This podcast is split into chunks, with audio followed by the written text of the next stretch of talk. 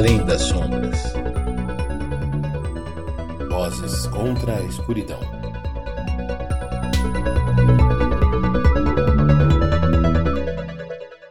Olá, aqui quem fala é Maíra e sejam muito bem-vindos ao primeiro Além das Sombras Vozes contra a Escuridão. Nesse primeiro programa, vamos tentar sanar algumas dúvidas bem comuns sobre o sistema eleitoral brasileiro, que não é nada simples, né?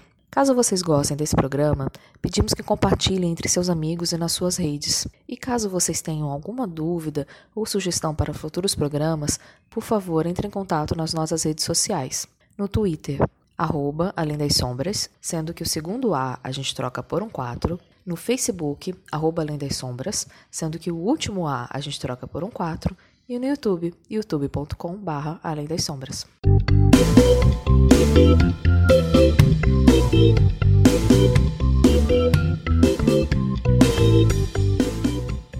Então, tá todo mundo descontente com a política. As pessoas não se sentem representadas pelo Congresso e muita gente culpa o nosso sistema eleitoral. Estamos sendo justos com ele? Primeiro, é preciso entender qual é o sistema eleitoral pelo qual nossos representantes das câmaras e assembleias são eleitos e como ele funciona. O nosso sistema é o chamado sistema proporcional. O outro sistema principal é o majoritário, também chamado erradamente por aí de sistema distrital.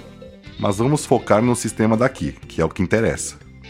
O sistema proporcional procura fazer a distribuição das cadeiras do parlamento proporcionalmente à força das ideias e valores presentes naquela sociedade. Isso em tese. E numa democracia representativa, a organização que expressa e organiza essas ideias num programa coerente são os partidos políticos. Então, se houvesse num país dois partidos, A e B, e nesse país 60% dos eleitores preferem o partido A e 40% preferem o partido B, sob o sistema proporcional ideal, o partido A obteria na eleição 60% das cadeiras e o partido B 40%. E como isso acontece? Os votos dos eleitores são dados para os partidos, mesmo quando o voto é nominal. No final, os votos úteis de todos os partidos são somados e divididos pelo número de cadeiras em disputa. Vamos supor que nesse país hipotético tivesse 100 mil votos válidos e 10 cadeiras em disputa. Para saber como essas cadeiras vão ser distribuídas entre os partidos, você divide o número de votos válidos, 100 mil, pelo número de cadeiras, 10. Então, 100 mil dividido por 10, que dá 10 mil. Esse é o chamado quociente eleitoral. No sentido prático, quer dizer que a cada 10 mil votos, nesse caso, que um partido recebe, ele ganha o direito de ocupar uma cadeira. Para saber quantos representantes o partido tem direito, temos que fazer uma segunda conta para achar o chamado quociente partidário. Nesse caso, dividimos o número de votos que cada partido recebeu pelo quociente eleitoral. Nesse exemplo, o quociente eleitoral é de 10 mil. Se nessa eleição hipotética tivermos só dois concorrentes e o partido A receber 60 mil votos, para saber quantas cadeiras ele vai levar, a gente divide esses 60 mil votos pelo quociente eleitoral, que aqui é de 10 mil. Isso dá um quociente partidário de 6, que é o número de cadeiras que o partido A terá direito. E se um partido B receber 40 mil, fazemos a mesma coisa. Dividimos 40 mil por 10 mil do quociente eleitoral, que dá 4. Esse é o quociente partidário do partido B e o número exato de cadeiras a que ele tem direito de ocupar. Claro que na prática a conta não é bonitinha assim. A divisão não é exata. Aí há outras contas que entram para distribuir as cadeiras quando temos esses quebrados, as chamadas sobras do quociente partidário. Mas isso é outra coisa, não é muito importante aqui. E se tivesse um terceiro e quarto partidos que tivessem conseguido 10 mil votos cada um, e os outros 50 mil e 30 mil, os partidos menores também obteriam direito a um representante no parlamento cada um. O sistema proporcional tem como característica a capacidade de capturar posições e forças sociais minoritárias. Então, digamos, um partido ecossocialista, ou partido pirata, ou partido Favela Brasil tem muito mais chances de eleger um representante nesse sistema do que num sistema majoritário. Então, o sistema eleitoral do Brasil tem uma abertura muito maior para competição e renovação na política, para a entrada de novos partidos, como o PSOL, a Rede e o Novo só para ficarem três exemplos de partidos programáticos recentes, com ideologias bem diferentes. E também, claro, de partidos chamados nanicos fisiológicos. O sistema político tem outros problemas que fazem o sistema funcionar mal, mas não é o sistema eleitoral em si. O fato de que nós votamos em pessoas e não no partido, isso seria um desses problemas? O que se argumenta é que cria personalismo, partidos fracos. Na verdade, nós votamos no partido sim. Uma coisa é a percepção do eleitor, e outra coisa é como o sistema funciona de fato. O Brasil tem uma modalidade de sistema proporcional que é chamada lista aberta. O que significa isso? Num sistema proporcional, os eleitores votam nos partidos, que ocupam cadeiras no parlamento proporcionalmente à sua votação. O partido que tem mais votos ocupa mais cadeiras. A questão é que o partido é uma abstração. Quem ocupa cadeiras são pessoas de carne e osso. Aí entram duas maneiras principais: lista aberta e lista fechada. Nos dois modelos, cada partido tem a sua lista de candidatos com uma ordem. A diferença da lista aberta e da lista fechada é quem faz essa lista e em que momento.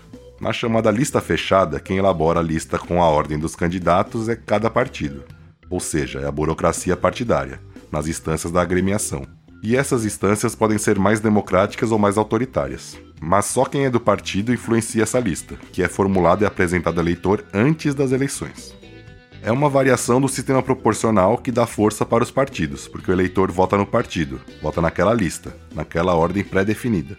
Aí o partido que recebeu, digamos, 10% dos votos e vai ocupar 10 cadeiras. Quem vai ocupar essas cadeiras são os 10 primeiros candidatos que aparecem na lista, naquele ranking pré-elaborado.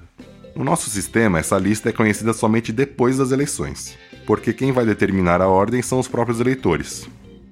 Então, quando você vota numa candidata, seu voto na verdade é do partido dessa candidata. Mas é importante você votar na sua preferida, porque aí você está usando seu poder para ajudar essa candidata a subir na lista. Então, você vota uma vez, mas seu voto é duplo, no partido e na candidata. É uma variação do sistema que dá mais poder ao eleitor. Então, sim, é um sistema mais personalista, mas isso não necessariamente é ruim, e tem a vantagem de o eleitor ter mais influência sobre quem do partido vai ocupar a cadeira. Tem gente que vota só na legenda, mais ou menos 10% dos eleitores, o que é uma opção aqui no Brasil, mas aí seu voto vai para o bolo de votos do partido e você está deixando de exercer seu poder de influenciar a ordem da lista. E outra coisa, votar na legenda, em vez de votar nominalmente para um candidato, não é o melhor a fazer. Desde 2015, foi aprovada no Brasil, na reforma política do Cunha, uma mini cláusula de barreira. Que é isso? Os candidatos que não obtiverem o equivalente a 10% dos votos do quociente eleitoral não poderão ser eleitos, mesmo se o partido tiver obtido votos suficientes para tal. Por exemplo, se um partido com dois candidatos receber 200 mil votos e o quociente for de 100 mil, em tese, esse partido teria direito a duas cadeiras, mas digamos que um desses candidatos tenha recebido 191 mil votos e o outro 9 mil. Esse segundo candidato recebeu menos de 10% do quociente eleitoral, ou seja, menos de 10 mil votos. Nesse caso, a cadeira que seria ocupada por esse partido é redistribuída para o segundo partido que recebeu mais votos, numa conta mais complexa. Então você tem duas boas razões para votar nominalmente. Essa mudança foi por causa da história do efeito Tiririca?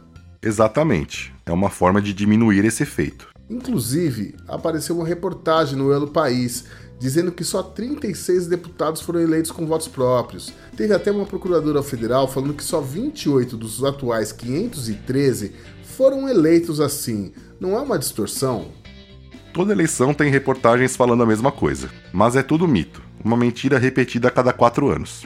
E vem de uma ideia equivocada de que o voto é no indivíduo e não no partido. Se você não entende que nesse sistema o voto é sobretudo no partido e depois no indivíduo, apesar de ser um voto só, você chega a essa conclusão completamente equivocada. Nesse sistema, um candidato muito raramente vai ter voto bastante para se eleger sozinho. Como eu disse, quando o eleitor deposita seu voto para uma candidata, esse voto vai para o caixa do partido e a candidata sobe um tiquinho no ranking. O candidato só pode ser eleito se tiver votação própria, ou ele não supera seus companheiros de partido ou coligação nesta lista partidária. Então é um erro dizer que o candidato desse partido que não obtiver um número de votos igual ao quociente eleitoral terá sido eleito sem votação própria. Ele pode, inclusive, ter sido mais votado de todo o país, mas não ter obtido votos o suficiente para atingir o quociente eleitoral. Um candidato não atingir o quociente eleitoral é normal. O anormal é, justamente, esses candidatos puxadores. Esses que recebem uma quantidade de votos equivalente a duas vezes ou mais o valor do quociente eleitoral. O voto, como disse, é para o partido e para o candidato. Então, mesmo quando você vota só num candidato, também está votando no partido. E o sistema tem um mecanismo para que a vontade de todos esses eleitores seja expressa no parlamento, que é por meio da soma dos votos totais do partido. Se um candidato tivesse obtido 20 mil votos numa eleição com quociente eleitoral de 10 mil, seu partido teria direito a duas cadeiras, mesmo se o segundo colocado do partido tivesse apenas mil votos. Mas esse segundo colocado do partido vai representar essa vontade expressa no caminhão de votos para esse puxador, e claro, das ideias também daquele partido. É como se os votos do partido tivessem sido redistribuídos, como se fosse uma forma de gelo, em que você coloca um montão de água num cubo e a água vai extrapolando para as outras. Do contrário, seriam 10 mil votos jogados fora. Acontece que isso, como eu disse, é anormal, é a exceção, não é a regra. Bom, mas é verdade que, mesmo levando em conta essa maneira como o sistema funciona, na Câmara tem muito deputado com pouco voto, né? Também não é verdade. Se você fizer um levantamento em cada estado e no Distrito Federal e contar quantos foram eleitos sem serem os mais votados em seus respectivos estados, você vai ver que apenas 45 deputados não foram os mais votados. 45 de 513. Isso significa que, mesmo se não tivesse essa fórmula para redistribuir esse excesso de votos dentro do partido, 91% da Câmara seria essa aí que foi eleita em 2014 só 9% dos eleitos teriam menos votos que candidatos não eleitos em seus estados. Tá, não são 477, mas 45. É muito deputado sem voto, você poderia pensar. Mas quando você olha mais de perto, quase todos desse grupo de 45 eleitos estavam muito perto do número de votos do mais votado que não foi eleito. Eles foram eleitos com votos próprios, sim, e com os votos do partido, como é o normal. Se não tivessem tido votos próprios, não estariam no topo da lista partidária. Agora, teve sim casos de candidato com pouco voto. Isso acontece quando tem um puxador de voto. Na última década, houve apenas quatro casos mais importantes, e todos eles em São Paulo e no Rio. O puxador campeão foi Enéas, que obteve votos para fazer seu partido atingir o quociente eleitoral e eleger mais cinco companheiros. Em 2010, foi a vez de Tiririca eleger assim mais três, assim como o Garotinho no Rio. Em 2014, foi a vez de Russomano, que elegeu assim e ajudou sozinho outros quatro. Além desses casos importantes, em 2014 teve ainda o deputado Jair Bolsonaro e a deputada Clarissa Garotinho, que tiveram votação suficiente para eleger a si mesmos e mais um companheiro de coligação. E o próprio Tiririca, que elegeu a si e ajudou a eleger mais dois. No total, em 2014, então, teve oito deputados puxados. E destes, no caso dos dois deputados fluminenses, eles estavam entre os 47 mais votados. No Rio de Janeiro, são 47 deputados federais. Aí o problema, que não é bem um problema, se resume aos seis que faltam, os de São Paulo, que de fato receberam bem menos votos que os mais votados dos não eleitos. Então, é um fenômeno muito mais paulista? Historicamente, sim. São Paulo é o maior distrito eleitoral. São 70 cadeiras, e deveria ser mais. Então, nesses distritos, acaba sendo mais provável disso acontecer. Mas não acontece sempre. Em 2006, o mais votado foi o Maluf, que só puxou um. Em 1998, o mais votado foi o Genuíno, que não puxou ninguém. Também acontece no Rio de Janeiro, mas bem menos. Em 2010, o Garotinho puxou três, que é outro distrito grande. Mas se você for ver, é uma quantidade muito pequena de deputados puxados. Esse não é um problema significativo. Temos um cara como Fausto Pinato, que foi eleito tendo só 22 mil votos, graças ao russomano, e não fez grande coisa na Câmara. Mas também temos o caso do Jean Willis, que em 2010, mesmo ficando em centésimo segundo no ranking geral, ele foi eleito, graças ao bom desempenho do PSOL como partido, sem nenhum puxador apesar da boa votação do Chico Alencar, que recebeu votos nominais ou na legenda suficientes para eleger mais um, e o Jean teve votos próprios para ficar em segundo na lista do partido. Aí, em 2014, ele foi o sétimo mais votado.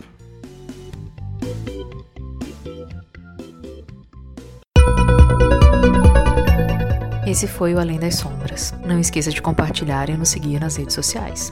No Twitter, arroba Além das Sombras, sendo que no segundo A a gente troca por um 4.